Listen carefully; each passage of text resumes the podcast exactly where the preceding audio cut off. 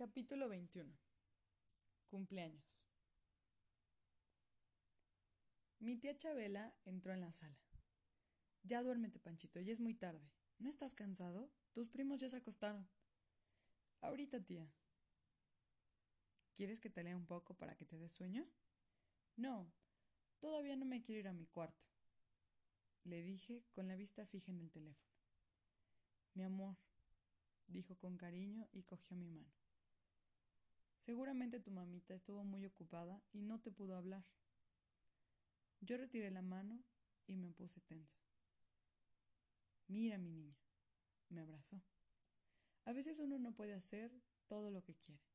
Te apuesto a que todo el día estuvo pensando en ti, pero no tuvo ni un ratito libre ni para coger el teléfono. Tú sabes que tu mami tiene mucho trabajo y... Le interrumpí. Todas las mamás quieren a sus hijos, ¿verdad, tía? Claro que sí, mi amor. La mía también me quiere, ¿verdad? Por supuesto.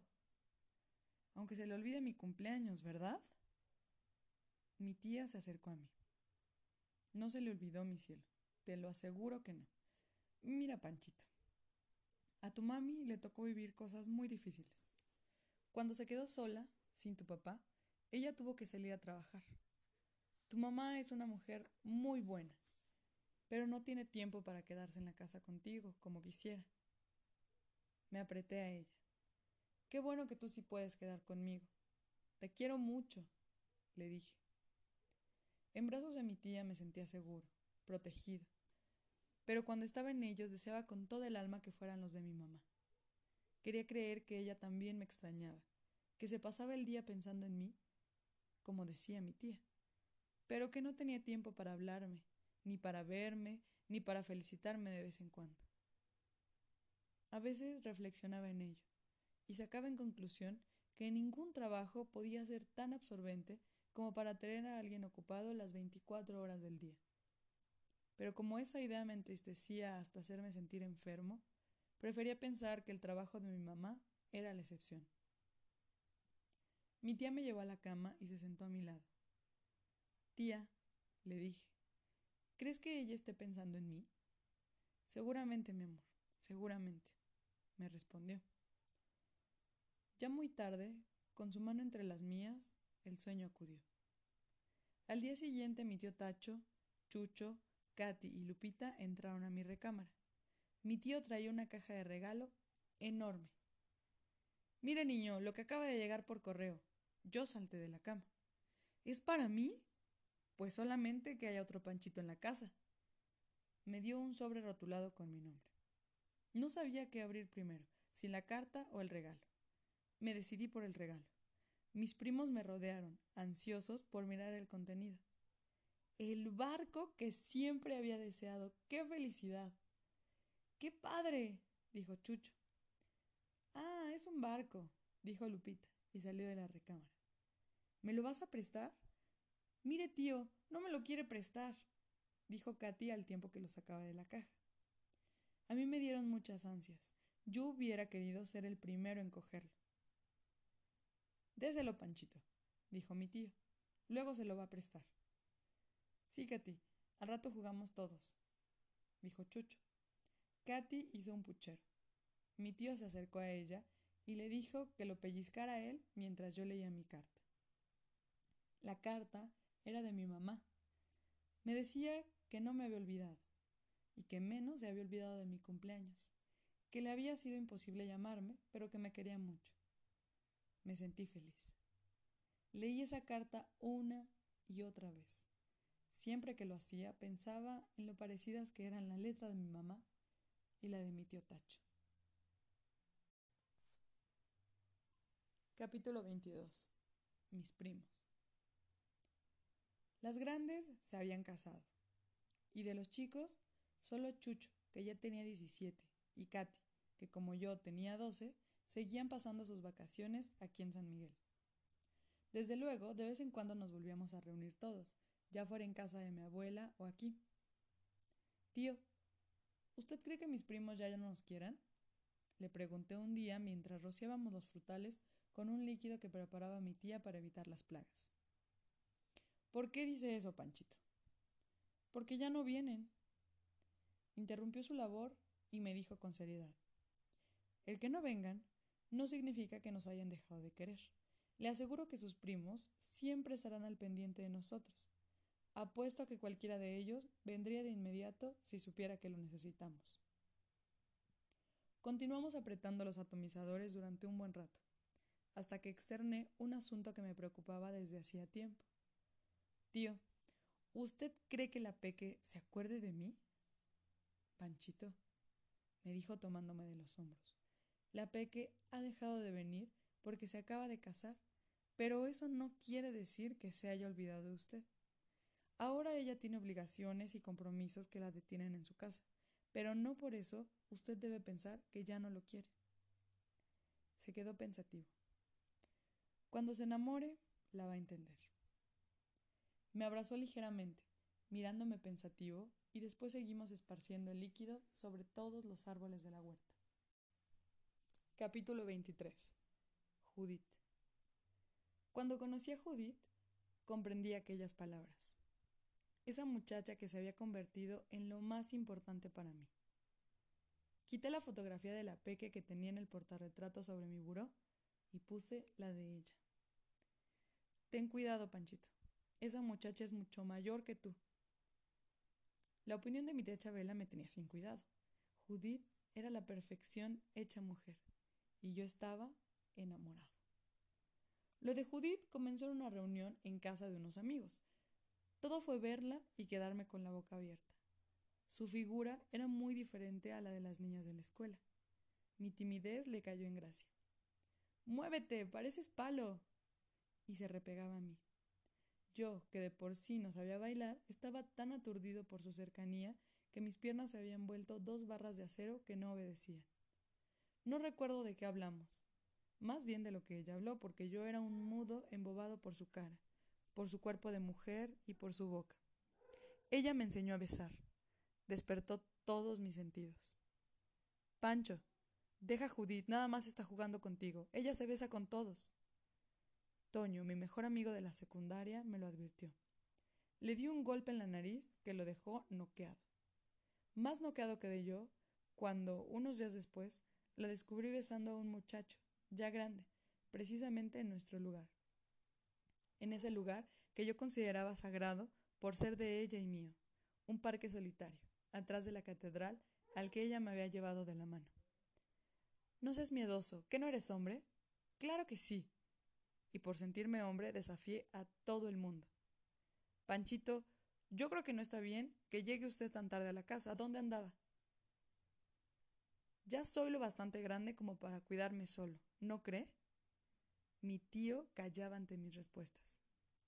Panchito, yo creo que esa muchacha no te conviene, mi amor. Tía, yo amo a Judith. Déjeme en paz. Estoy seguro de que mi tía lloraba en las noches. Así era ella. Así se preocupaba por mí. El día que vi a Judith besándose con aquel, se me rompió el corazón. Le reclamé. Aquella risa burlona y aquellas palabras quedaron resonando en mis adentros durante mucho tiempo. Pues ¿qué habías creído? ¿Pensaste que en verdad tus encantos me habían cautivado? Niño estúpido. Tiene fiebre, Anastasio, decía angustiadísima mi tía. No te preocupes, preciosa, se va a poner bien, aseguraba mi tío. Y tuvo razón. Pronto, en cuanto tomé conciencia de la maldad de Judith, decidí que ella no valía ni un momentito de sufrimiento. En un arrebato de ira, arranqué del portarretrato su fotografía. Estaba a punto de hacerla pedazos cuando mi tío entró a mi recámara. ¿Qué está haciendo Panchito? Nada, tío. Escondí la foto. Supongo que esa muchacha no le dio solamente malos ratos, me dijo. Los recuerdos de Judith pasaron por mi mente. Pues no, respondí. Entonces no rompa esa fotografía, mejor guárdela y mírela de repente. Cuando una persona ha significado mucho en nuestras vidas, para bien o para mal, y se ha ido, no debemos tratar de encerrarla en el olvido, porque el olvido tiene una puerta que se abre cuando menos lo esperamos, y nos lanza los recuerdos como caballos salvajes que nos patean el alma. Aprenda a domar ese recuerdo. Los recuerdos domados no lastiman, Supongo que algo bonito, digno de recordar, le habrá dejado.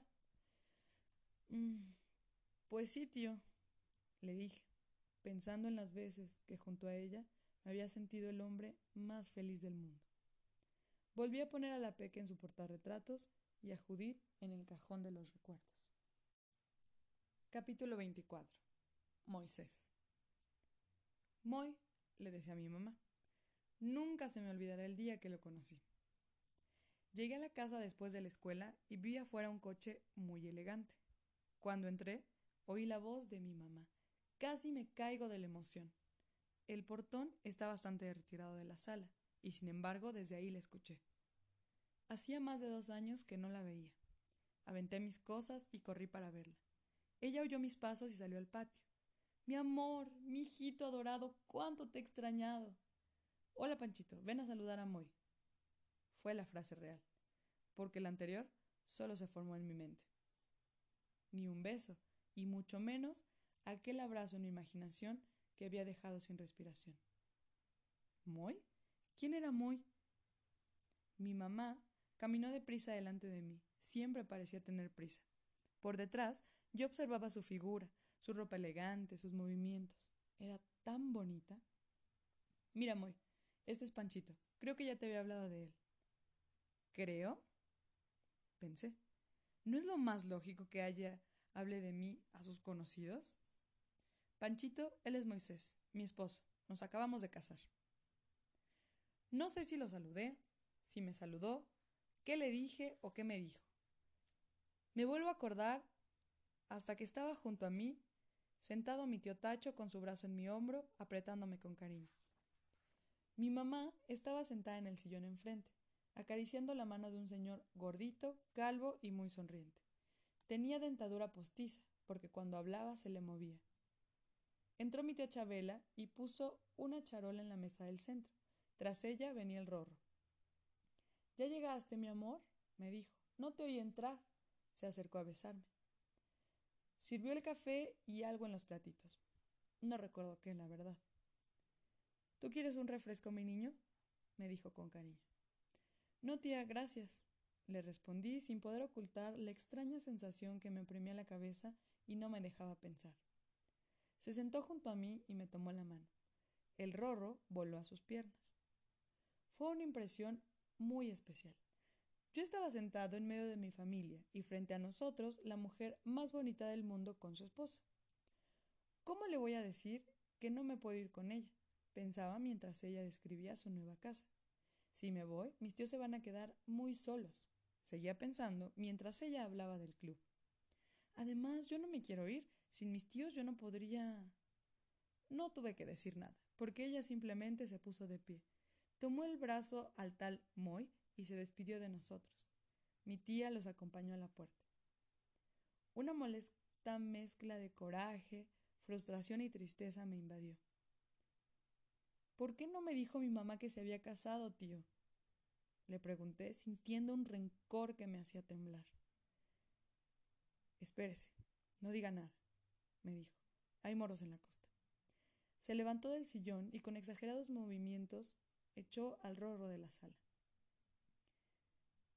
Ahora que ese bocaza calumniador se ha ido, podemos hablar tranquilos. Se sentó frente a mí. Yo comenzaba a exasperarme. Tío, esto es muy serio para mí. Y para mí también, Panchito. Si no le había dicho que su mamá se casó, es porque yo tampoco lo sabía. Para nosotros también fue una sorpresa. Su respuesta me asombró. ¿De veras no lo sabían? Desde luego que no. ¿Usted cree que si hubiéramos estado enterados se lo habríamos ocultado? Pues no, creo que no. La gran tristeza que enseguida me invadió casi me aplasta. Tío, ¿por qué es así mi mamá? Mire, Panchito, eso, creo que eso nunca lo vamos a saber. Lo único que puedo decirle es que las personas que amamos hay que aceptarlas tal como son, con sus cualidades y sus defectos. Me quedé pensativo. Después de un buen tiempo le dije, ¿sabe qué, tío? ¿Qué cosa? Deseé que me pidiera que me fuera con ella, pero a la vez sentí miedo. Yo no podría alejarme de ustedes. Sus ojos se humedecieron y me abrazó con fuerza. Por encima de su hombro vi a mi tía. Nos observaba desde la puerta y también lloraba.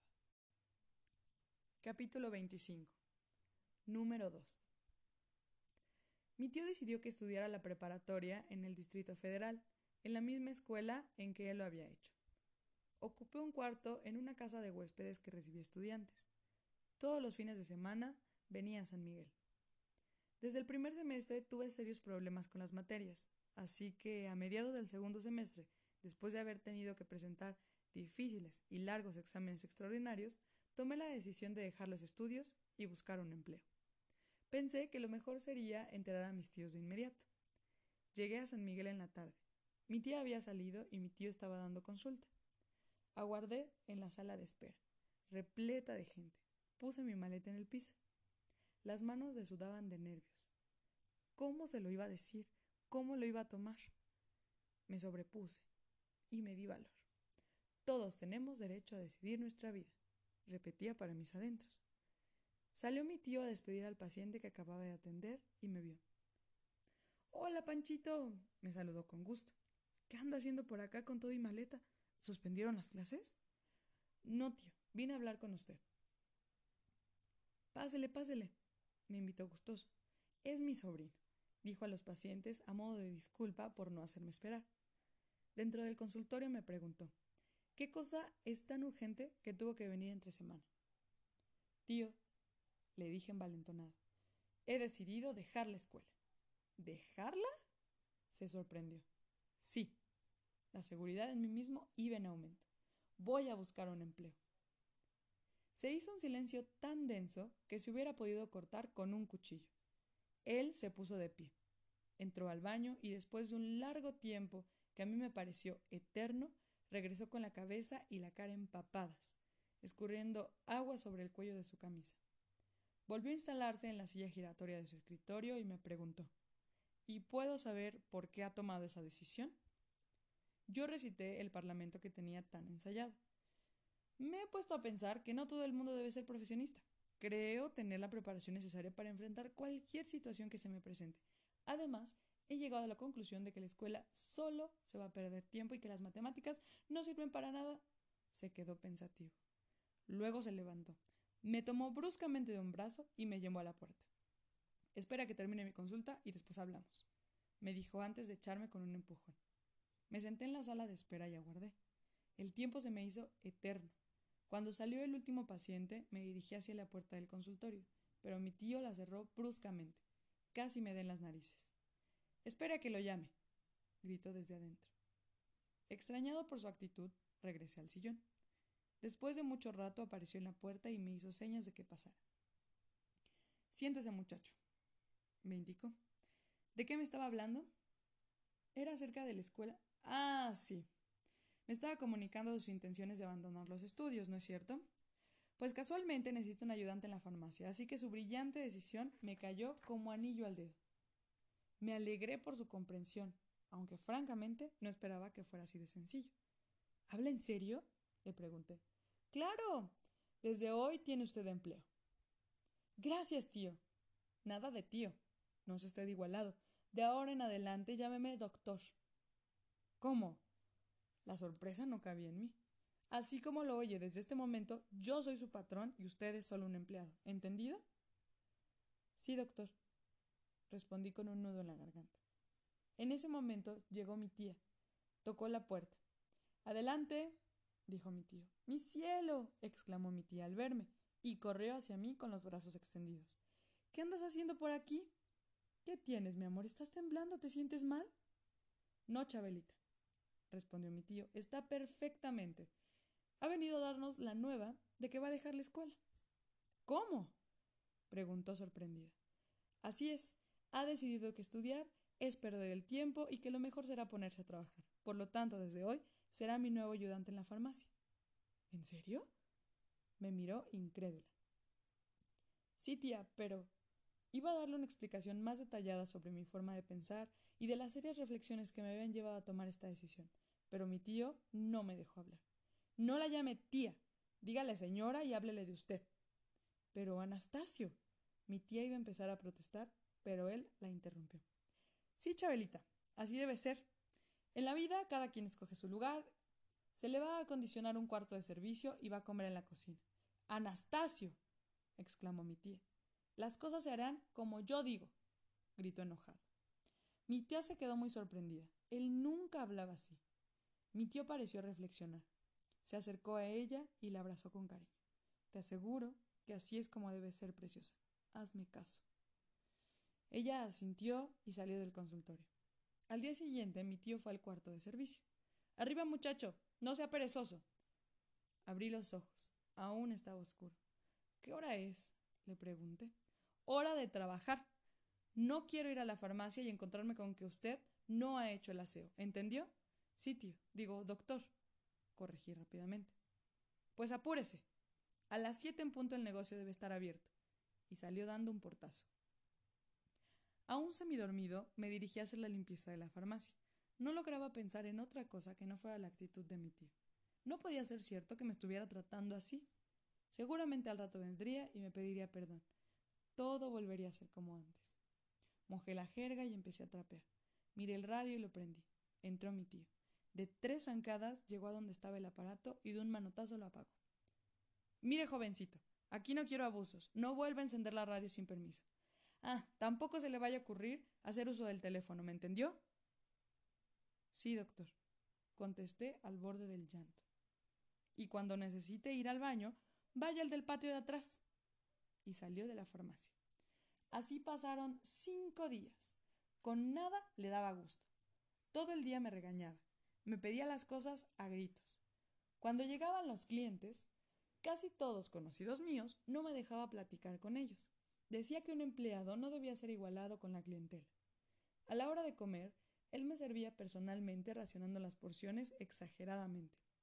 No permitía que mi tía se me acercara o me dirigiera la palabra. Ella y yo solo nos echábamos desde lejos unas miradas muy tristes, y cuando el rorro me gritaba, él lo regañaba. Dígale muchacho o ayudante, no lo llame Panchito. Sentí que no podía aguantar más. Fui al consultorio a hablar con él. Doctor, creo que se está portando muy injusto conmigo. No creo merecer el trato que me da y no entiendo el porqué de este cambio tan brusco hacia mí. ¿No lo entiende, eh? Es muy sencillo. Yo soy el patrón y usted es mi servidor, dijo. ¿Qué esperaba? ¿Acaso ser tratado como un igual? No, señor, el ganarse un lugar en este mundo cuesta trabajo. El que yo me gane me costó mucho esfuerzo, años de estudio, dedicación y sacrificio. La vida siempre presenta dificultades, pero si usted a la primera se rinde, está demostrado que no se conforma con ser número dos y que está dispuesto a que cualquier persona un poquito más preparada que usted le pueda dar órdenes. Decida su lugar en la vida. Y salió del consultorio. Yo me quedé pensativo. Esa misma tarde empaqué mis cosas y fui a decirle, Doctor, le prometo que lucharé por llegar a ser número uno. Me miró sin hablar durante un buen rato y su dura mirada se fue transformando. Al fin, visiblemente satisfecho, exclamó Estoy seguro de que lo hará Panchito. Ah, y no vuelva a llamarme doctor, soy su tío. Tío, le dije feliz y nos abrazamos. Vaya con su tía, ya no soporto verla tan triste. Ella me pidió que me quedara hasta el día siguiente, cosa que acepté con gusto. Esa noche me preparó una cena deliciosa y después me fui a mi recámara, muy contento de volver a disfrutar de su comodidad. Pero no pude dormir. Solo pensaba en el examen de matemáticas que me esperaba en la escuela.